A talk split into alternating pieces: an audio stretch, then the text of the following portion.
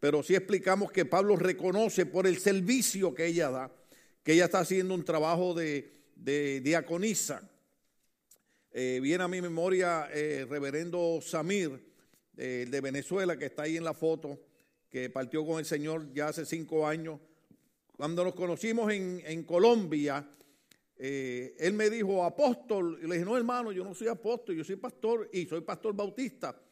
Pero él me dijo, sí, pero tú tienes un mensaje apostólico. Y de hecho, él fue como a, tres servicios donde yo prediqué y luego me dijo, yo quiero que tú vayas a Venezuela. Y lo que me llama la atención es que hay veces que tal vez usted no tenga un título como tal, pero la función, el trabajo que usted hace, lo lleva a que sea reconocido tal vez bajo ese título, aunque usted no lo tenga en un papel. Eso es lo que está pasando con, con Febe. Ahora, es importante, aunque yo le había dicho a los muchachos que íbamos a seguir de, otro verso, pero quiero detenerme un segundito.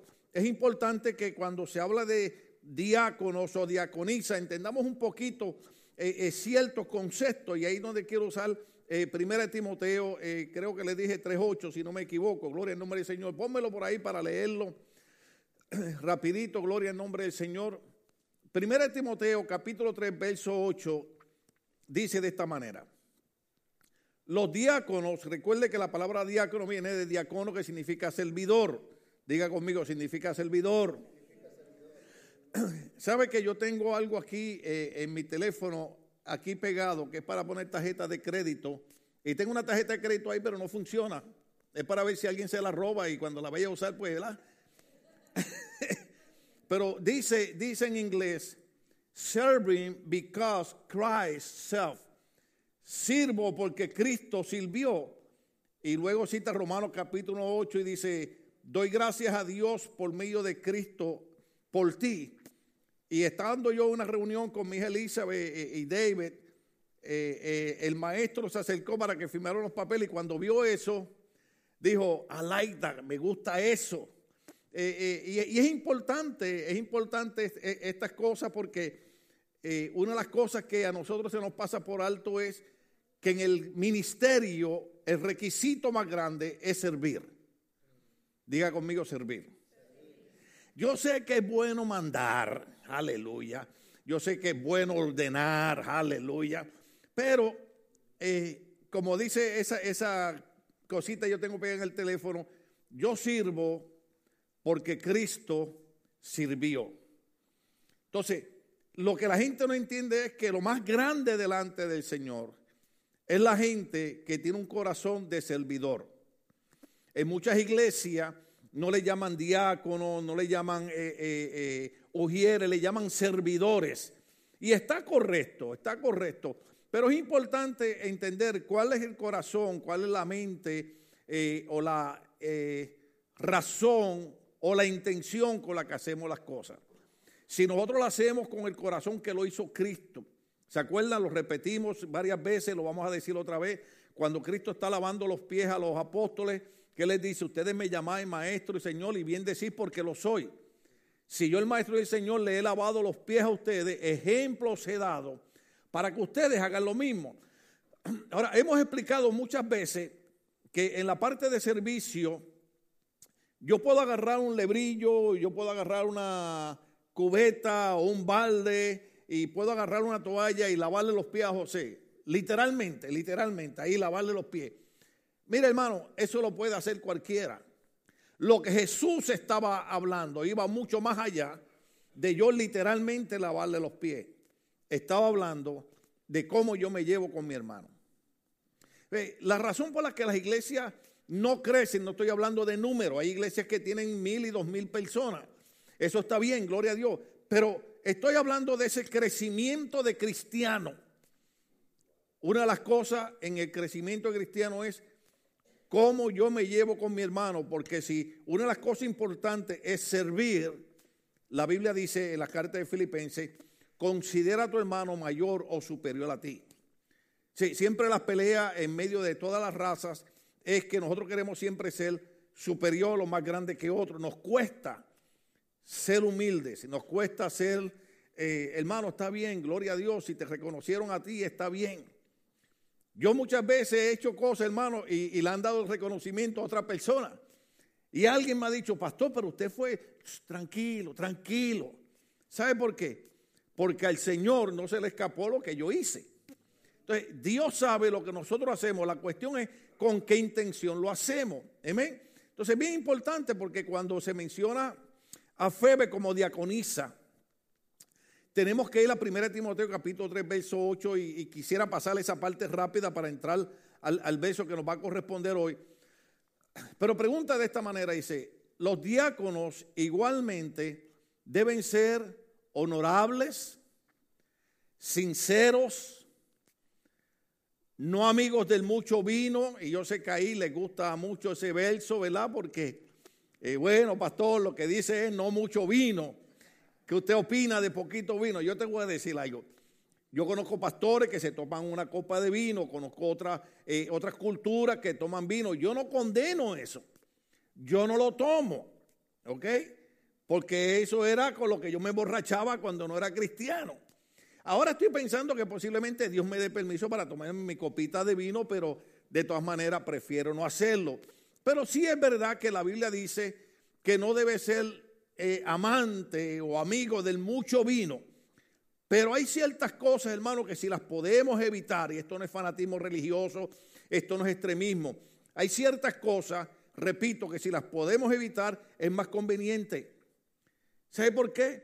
Porque el apóstol Pablo dice, todo me es lícito, yo puedo hacer lo que me da la gana, pero no todo me conviene hacerlo.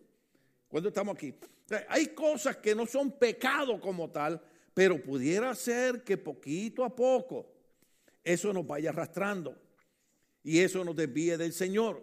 Entonces hay que tener cuidado. Claro, nosotros sabemos que Pablo también le recomienda a Timoteo que a consecuencia de los problemas estomacales, pregunto yo aquí, ¿quién tiene problemas estomacales? Solo un hermano, solo él tiene ahora permiso para tomarse una copita de vino al día, una copita, no la botella. Sí, porque la gente dice, el pastor dijo, no, yo acabo de decir que es mejor evitarlo. Amén.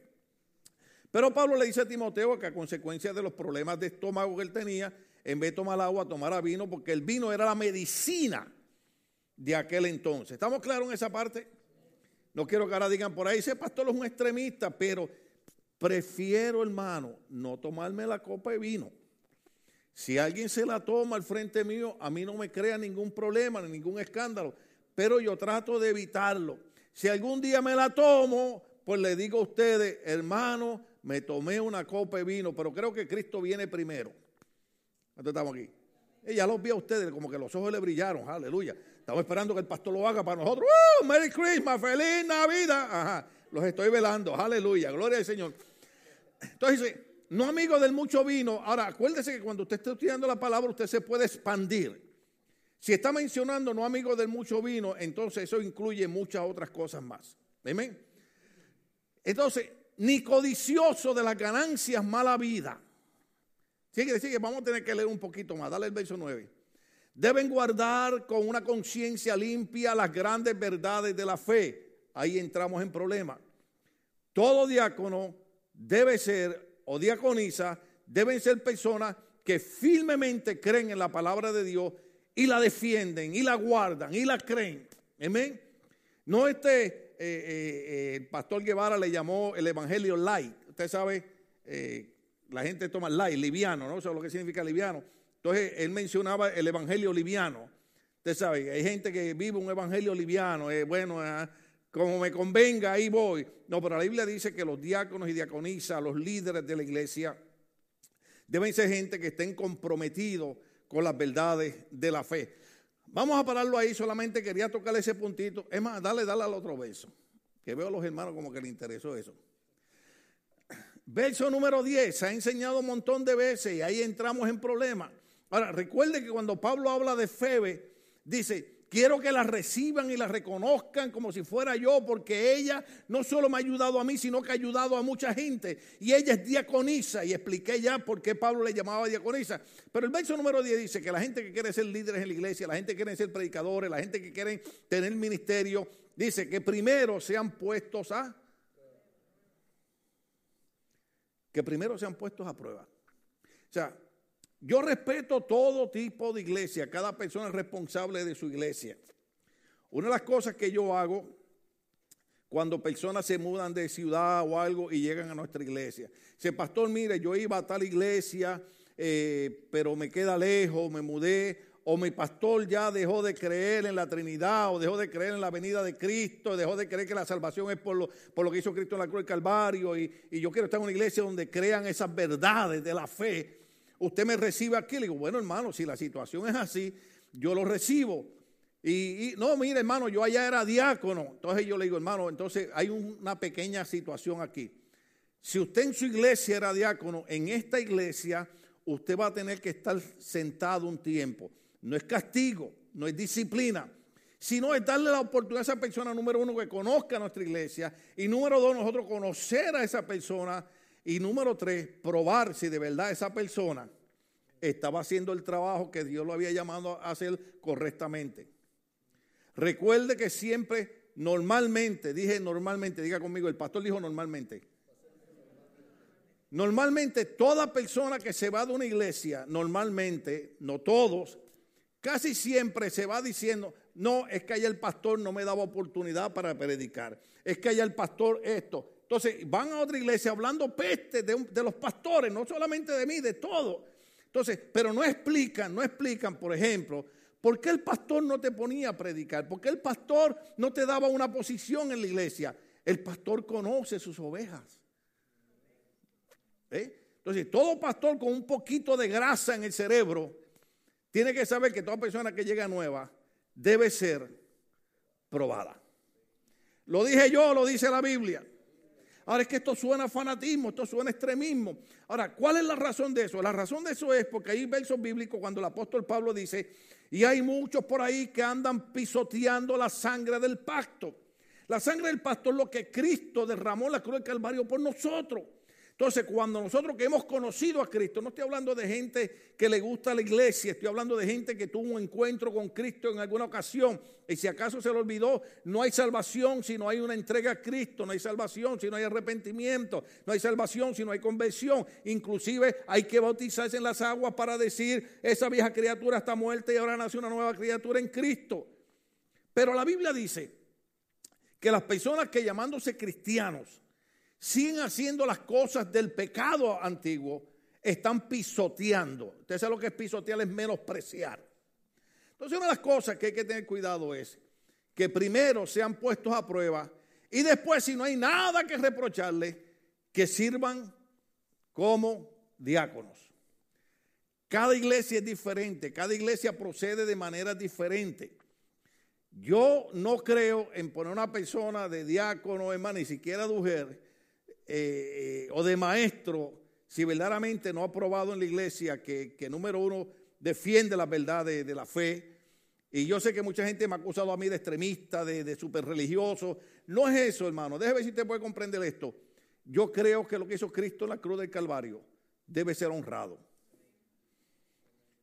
Porque si yo lo pongo a, a, cantar aquí o a tocar, o lo pongo a dar clases y usted anda haciendo cosas malas, entonces yo soy parte de pisotear la sangre de Cristo. ¿Estamos claros en eso? Hoy es discipulado, alabado sea el Señor. Entonces nos vamos para, para Romanos capítulo 16. Todo eso que hablamos es porque Pablo cuando empieza en el capítulo 16 habla de fe, gloria al nombre del Señor. Entonces dice de esta manera, eh, yo creo que hay algunos hermanos con calor, ponle un poquito de aire, no se me duerman, alabado sea el Señor para siempre, aleluya. Yo como estoy acá al frente, doy como dijo Ralph, Pastor, cuando uno está al frente ve todo. Aleluya. Están conmigo ahora en el verso número 3 de Romanos capítulo 16. Recuerden que el título del mensaje que hemos empezado es los saludos de Pablo.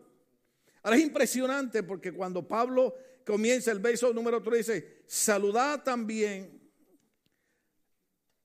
a Priscila y a Aquilas ¿Se acuerdan que ahí terminamos el mensaje anterior?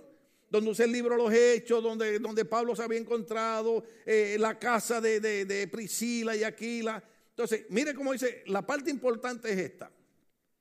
Saluda a Priscila y a Aquilas, mis colaboradores o mis compañeros de trabajo en Cristo Jesús.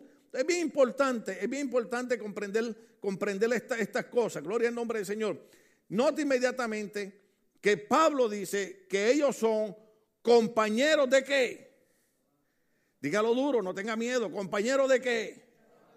En otras palabras, Pablo dice, salúdenme a Priscila y Aquila. Quiero que por favor noten a esta pareja, noten a este matrimonio que son compañeros de trabajo. En la versión Reina Valera dice que son colaboradores. Entonces, déme si puedo sembrar esto en su corazón. Una de las cosas importantes en la iglesia, hermano, es que no solamente recordar que la Biblia dice que todos, aunque somos diferentes miembros, todos pertenecemos a un solo cuerpo. ¿Cuántos recuerdan eso? Pablo dice, no todos son manos, no todos son pies, no todos son orejas. O sea, cada persona es un miembro, pero cada miembro pertenece a un solo cuerpo. Y yo quiero que ustedes comprendan que aunque somos de diferentes países, algo que nosotros tenemos que tratar de lograr vencer, diga conmigo vencer, es que en Cristo somos un solo cuerpo. Yo entiendo que nos gustan las diferentes comidas, aunque ya yo como de todo. Aquí hay una hermana que la estoy viendo, pero no quiero que piense que le estoy pidiendo porque ya me trajo muchas. Pero eh, los otros días trajo una qué sé yo, cómo se llama, una, la, cuestión de aquello era una empanada de papa. Eh. Oiga, con un, yo no sé cómo se llama, como un curtido, algo así, con una salsita media picosita. Y eso lo menos que tiene que ver es con comida boricua. Oiga, pero qué sabrosa estaba esa comida. Es más, voy a decir la verdad, era comida salvadoreña.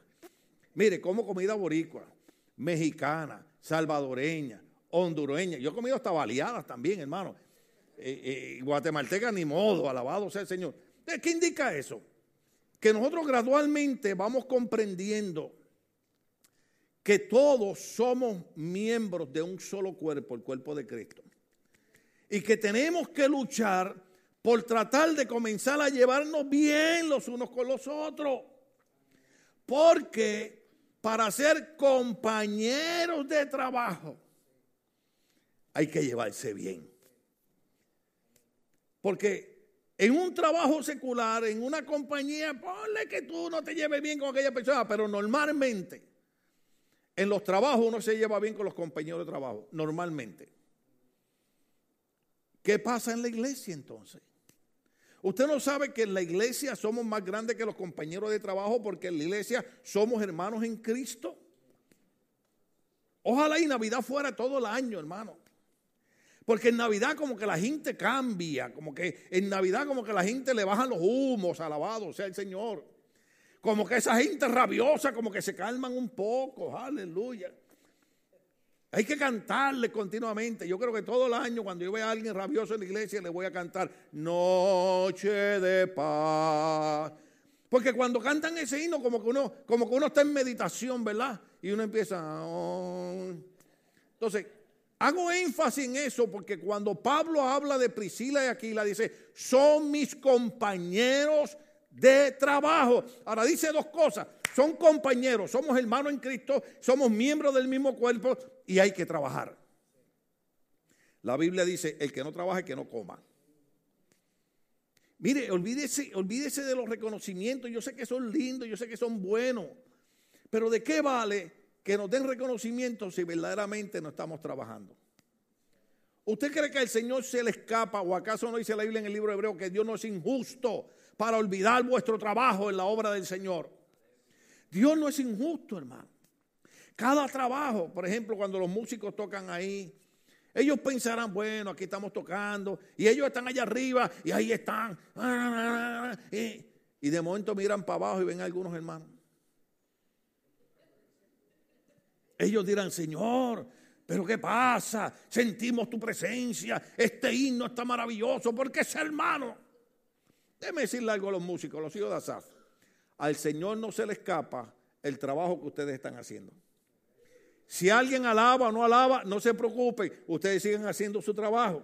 Amén. Los maestros, las maestras, los que limpian, cada siga haciendo su trabajo. Los que nos ayudan, aleluya. A veces hay que arreglar una puerta, siga haciendo su trabajo. porque cuando Pablo manda a saludar a Aquila y Priscila, por eso que yo le, llamé este mensaje, los saludos de Pablo, dice, saluda a Priscila y Aquila, que son mis compañeros de, dígalo duro, de, de trabajo. Hay que trabajar en la obra del Señor.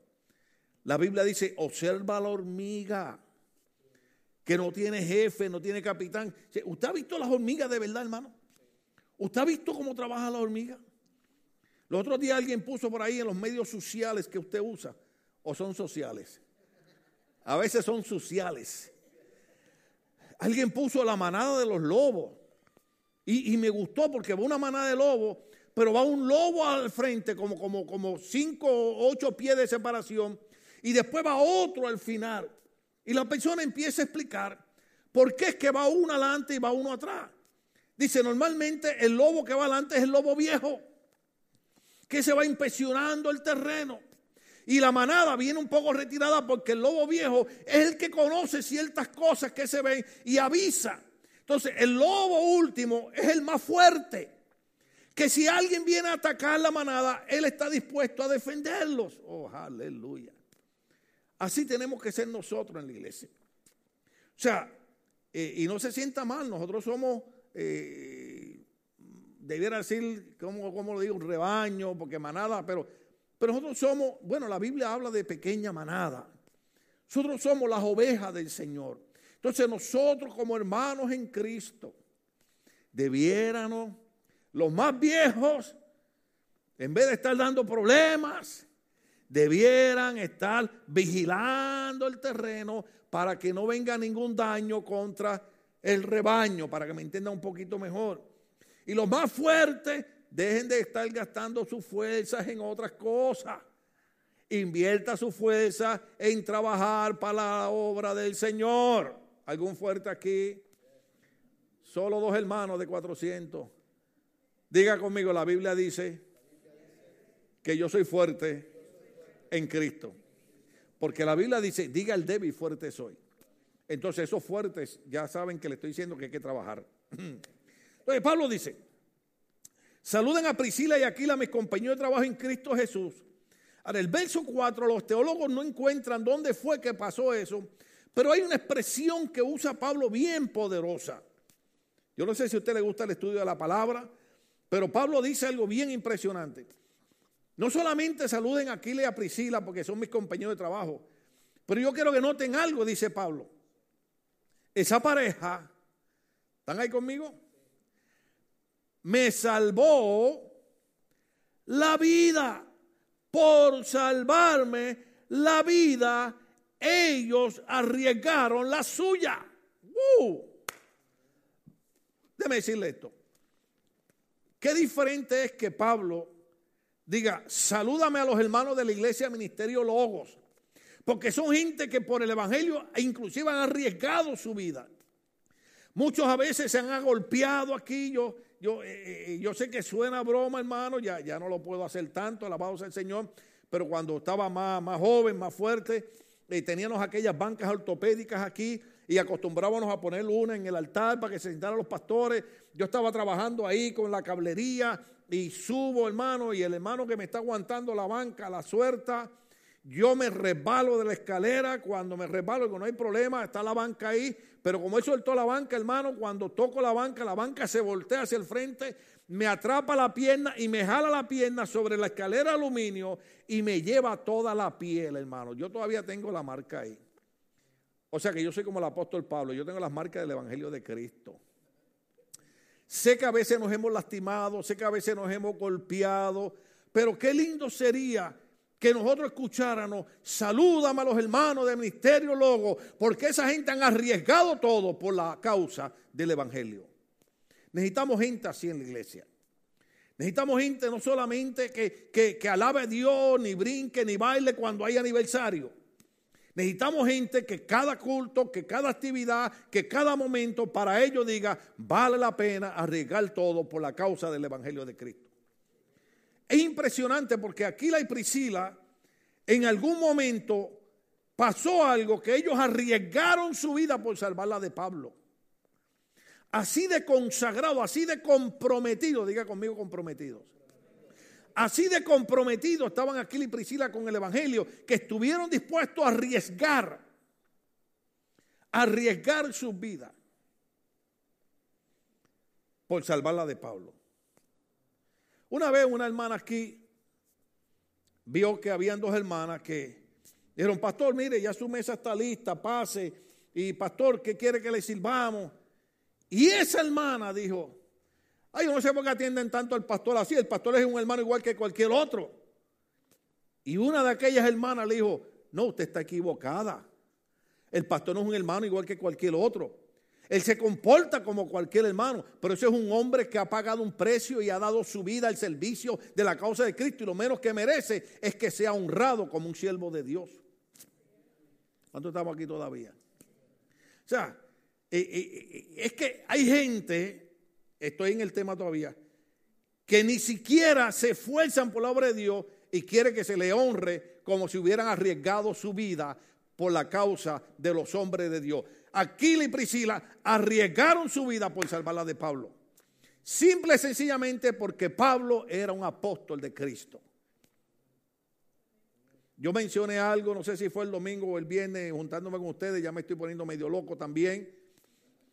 Pero todo pastor que viene aquí, dice, Pastor Tim Mejía, qué gente respetuosa tú tienes en la iglesia, qué gente amable, qué gente amorosa, porque algo yo he enseñado siempre en la iglesia.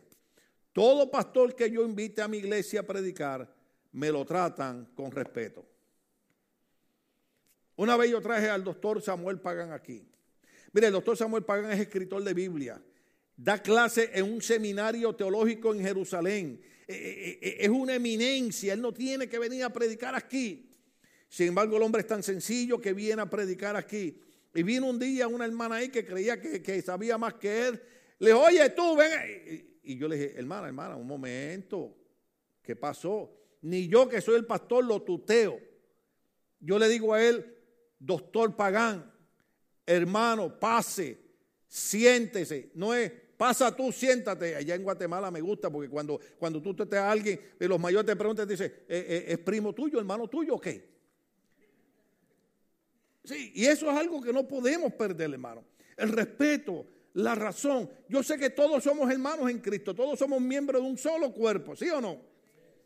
Pero por ejemplo, su corazón hace una función muy importante. Si ese corazoncito usted tiene deja de palpadear ahora o deja de, de bombear, ¿qué pasaría?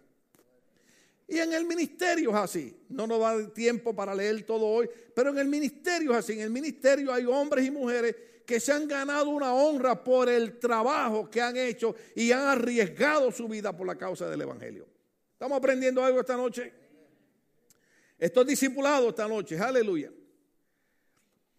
Tanto yo como las iglesias de los gentiles les estamos agradecidos. Fíjense cómo dice Pablo. Tanto yo como la iglesia de los gentiles les estamos agradecidos. Ahora, yo lo leí, usted no lo entendió. Yo quiero que usted entienda esta parte. La Biblia dice que Cristo fue enviado a las ovejas perdidas de la casa de Israel. El Evangelio era para los judíos, no para nosotros. Nosotros somos los gentiles, que no somos judíos. Cuando aquella mujer viene enferma y le dice a Cristo que la sane, Cristo le dice, mujer, el pan es para los hijos, no para los perros. ¿Sí? Entonces, el Evangelio no era para nosotros, la salvación no era para nosotros, estas bendiciones no eran para nosotros, eran para los judíos nada más. Pero Dios en su gran amor, para cumplir la palabra que de dos pueblos hace uno, dice el libro de Gálatas, la Biblia dice que Dios endurece el corazón de los judíos para provocarlos a hacerlo con nosotros y hacer que el Evangelio venga a nosotros.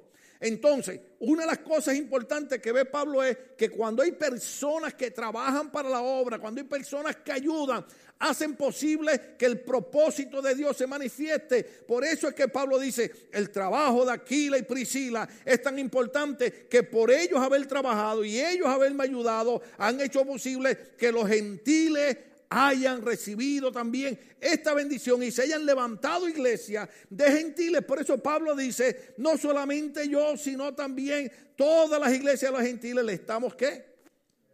Agradecidos. Agradecidos. Hay que estar agradecido con los misioneros. Porque usted cree que nosotros siempre hemos trabajado en la obra misionera. Porque usted cree que todos los meses salen dos cheques de esta iglesia hacia la Asociación Bautista y hacia el programa cooperativo. Porque usted cree que nosotros siempre enviamos ofrenda a la obra misionera. Oh, aleluya. Déjeme ver si usted me entiende.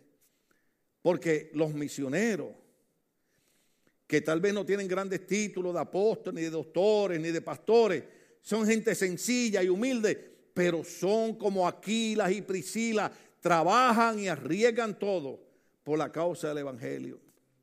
Doctor Ronald Short, que ha estado aquí, el viejito americano que habla bien pausado y bien tranquilo. ¿Cuántos lo han oído? ¿verdad?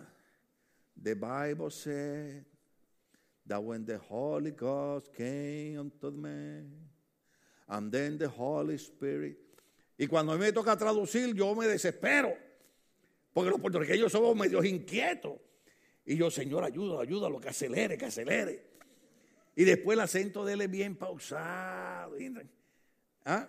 Pero ese hombre ha sabido estar metido por las selvas amazónicas cruzando un río Amazonas lleno de pirañas para llegar donde hay indígenas a predicar el Evangelio. ¿Cuántos estamos aquí? Gente que han arriesgado todo. Hay algo aquí que iba a decir, pero creo que tal vez no lo entiendan. No tengo permiso de él para decirlo, pero lo voy a decir porque él lo escribió en una carta. En una carta dijo, He atendido la obra del Evangelio y he atendido la obra misionera. Continuamente cuando despido a mi esposa en un aeropuerto, la veo con sus ojos llenos de lágrimas, porque posiblemente esté tres o seis meses en un país desconocido o en una selva donde no sé si regrese. Dice, regreso y encuentro que aquellos niños pequeños ya han crecido y el tiempo de papá haber estado con ellos no lo hubo. La esposa Sister yo partió con el Señor. Él va todos los lunes al cementerio a llevarle una flor amarilla. Me dijo, Tim, le prometí a mi esposa que todos los lunes le llevaría una flor amarilla que a ella le gustaba al cementerio. Pero ¿qué es lo que le quiero decir? Que a veces yo traigo a esos hombres aquí y la gente los mira como cualquier otra persona más. No son cualquier otra persona más, hermano.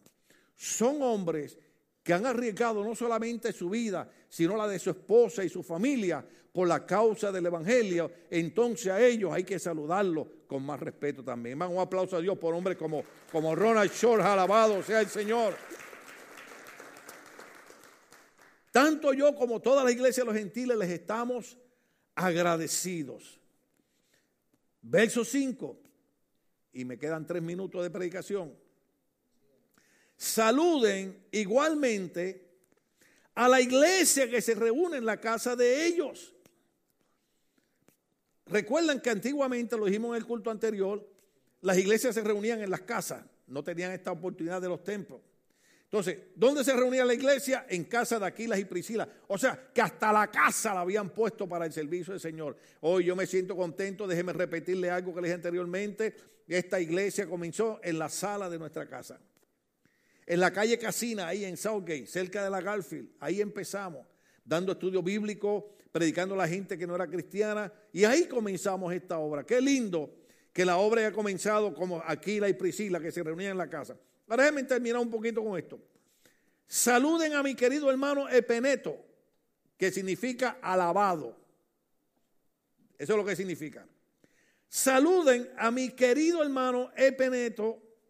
Ahora, observe cómo él dice, mi querido hermano. Saluden a mi querido hermano Epeneto, el primer convertido a Cristo en la provincia de Asia. Para Pablo eso era una cosa maravillosa, eso era una cosa grande. ¿Ustedes han oído la expresión de que alguien tiene que romper el hielo? Usted se imagina en un lugar donde el Evangelio no ha llegado, en un lugar donde la gente son idólatras, donde la gente está perdidos y de momento uno se convierta a Cristo. Ese rompió el hielo. Y por ese uno se abre la puerta para que otros puedan oír el mensaje de salvación. Déjeme recordarle algo. La iglesia existe con un solo propósito, llevar el mensaje de salvación a los perdidos. Y Pablo dice, saluden a mi querido hermano Epeneto, el primer convertido a Cristo en la provincia de Asia. Saluden a María. Saluden a María. Saluden a María, que se pasan los chismes y se pasan los cuentos. Y Eso dice ahí. Ay, de momento pensé que estaba en la iglesia de mi pastor, que mi pastor como predicaba así, me, a veces me enreda. Pero yo quiero que ustedes noten esto, yo quiero que ustedes noten esto. En la mayoría de las iglesias siempre hay personas que pierden el tiempo en estar murmurando, en estar criticando, en estar trayendo información que no es correcta, en estar chismeando y la Biblia dice saca el chismoso y se acaba la contienda. Pero la Biblia dice, salúdame a María, ¿están ahí conmigo? Que tanto ha trabajado, diga conmigo trabajado, que tanto ha trabajado por ustedes.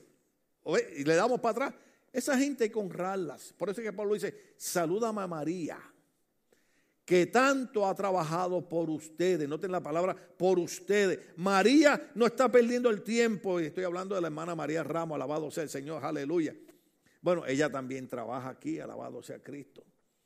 A veces cuando no hay nadie aquí, ella está aquí limpiando, aleluya. Hay que decir la verdad. A veces me llama y dice, pastor, hay una luz prendida, esto, y siempre están pendientes, hermano. Déjeme decirle la verdad, aunque usted se ofenda conmigo, pero ustedes son gente de amor. Por la gente que nos ayuda trabajando aquí en la iglesia, salúdelo, porque ellos trabajan mucho por ustedes. Siempre recuerdo una reunión de pastores, pusimos las mesas aquí, y un pastor fue al baño de la entrada. Y cuando viene para acá me dice, Pastor Tim, oiga, fui al baño. Y yo dije, híjole. Usted sabe, yo soy medio mexicano también. Híjole, dije. Y me dice, oiga, Pastor Tim, que tiene gente aquí que se preocupa por la iglesia. Yo dije, ay, la cosa está mejorando. Me dijo, oiga, ese, ese baño hasta que rico huele. Yo dije, alabado sea Dios. Pero por dentro, usted sabe, yo por fuera, sí, amén, hermano, muchas gracias. Pero por dentro, usted alguna vez lo han elogiado y usted por fuera, sí, sí, lo más tranquilo. Por dentro, uh, alabado, feliz Navidad. Así estaba yo ese día. Y dije, yo sé quiénes fueron las hermanas y los hermanos que vinieron y limpiaron esos baños y los dejaron que hasta gusto dio entrar al baño. Yo llevé hablando, hermano, eh, bueno, lo digo, ya lo pensé. Llevo al hermano Ronald a predicar una iglesia en Los Ángeles. El pastor rentaba ese local, hermano. Y hubo necesidad de ir al servicio sanitario. Cuando yo abrí la puerta que es servicio sanitario, la cerré y dije, me aguanto hasta que llegue a una tienda. Papeles sucios en el piso. Déjeme decirle algo. ¿Cuántos entienden que los servicios sanitarios son parte del templo? Hubo un hermano, déjeme terminarle con esto para que se vaya contento. Hubo un hermano que vino a predicar aquí, se llama José Ángel Álvarez un siervo de Dios. Predicó bajo un mensaje llamado la estaca. ¿Se acuerdan? Y usted dice, pero qué cosa, porque esos hombres hablan. Y en el Antiguo Testamento, los hombres que iban a hacer su necesidad fisiológica tenían que llevarse una estaca. ¿Sabe para qué? Porque tenían que hacer con la estaca un hoyo y después que hacían su necesidad fisiológica, tenían que taparlo, dice la Biblia, para que no haya nada sucio en el campamento. Hasta en eso se fija el Señor. Así que hermanas y hermanos que limpian la iglesia, aquellos que limpian el servicio sanitario, recuérdense que el Señor se está fijando que usted no quiere que haya nada sucio en el campamento. Dios merece un aplauso por esa gente que trabaja en la iglesia. Aleluya, gloria al Señor. Porque me llama la atención que María, que tanto ha trabajado, diga conmigo trabajado, que tanto ha trabajado por ustedes. ¿Se dan cuenta la gente que Pablo está saludando? Han arriesgado su vida por la mía. Trabajan, usan la casa para la iglesia, María que tanto ha trabajado por ustedes. Saluden a Andrónico y a Junias, mis parientes, y lo dejamos para el otro mensaje. O terminamos ese beso. Observe esto, observe esto. Yo sé que a nosotros nos gusta, yo llevo 45 años viviendo el Señor, yo he visto todas las modas que hay en las iglesias. Y yo sé que a todo el mundo le gusta eh, el mensaje y el evangelio de la prosperidad nada más. ¿Ok? Dios quiere que tú estés bien, Dios quiere que tú estés rico, Dios quiere que tú no te enfermes, Dios quiere que tú tengas tres carros del año. Aleluya, gloria a Dios, no hay problema. Pero le voy a dar una palabra profética. Reciba esta palabra. Si usted quiere todas esas cosas, trabaje. Porque hay un montón de hermanos en la iglesia que quieren que, quiere que Dios los prospere y les dé casa y les dé carro, pero no quieren trabajar. No vaya trabaje, sude. Vaya y corte árboles, pase la máquina, métase regla de plomería. Ah.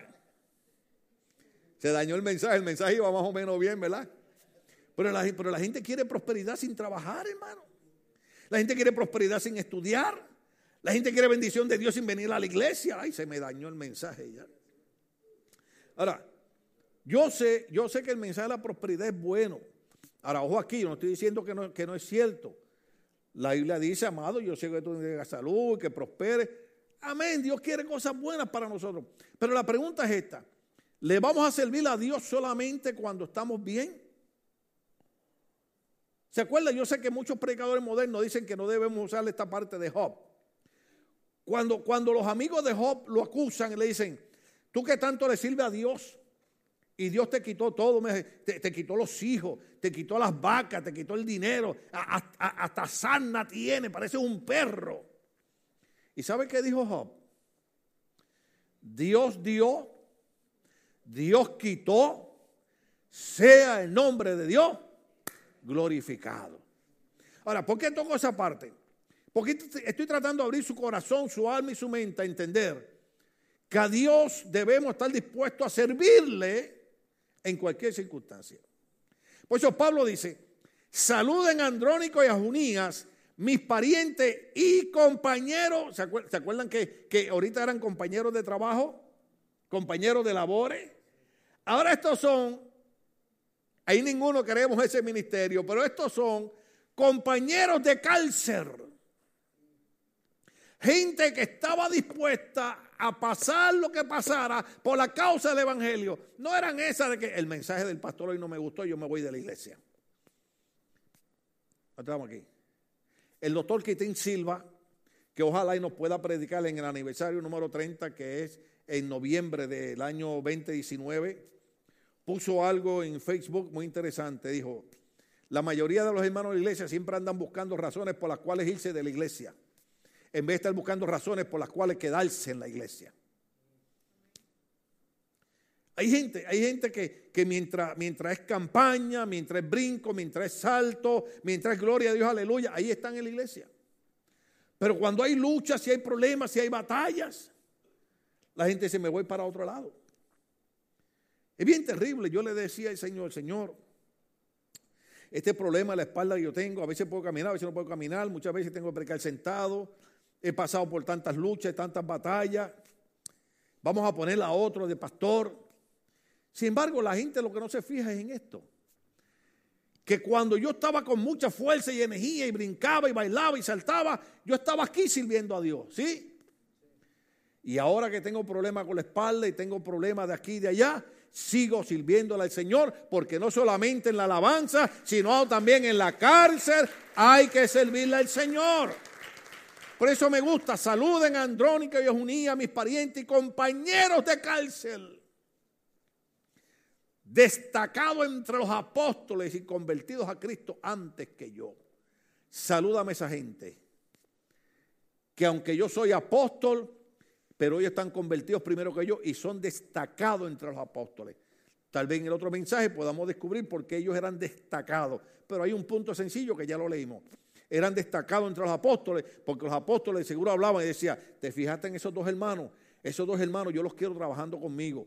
Porque esos dos hermanos son gente que en las buenas le sirven a Dios y en las malas también. Cuando están sanos le sirven a Dios. Cuando están enfermos le sirven a Dios. Cuando no hay problema le sirven a Dios. Cuando hay problemas le siguen sirviendo a Dios.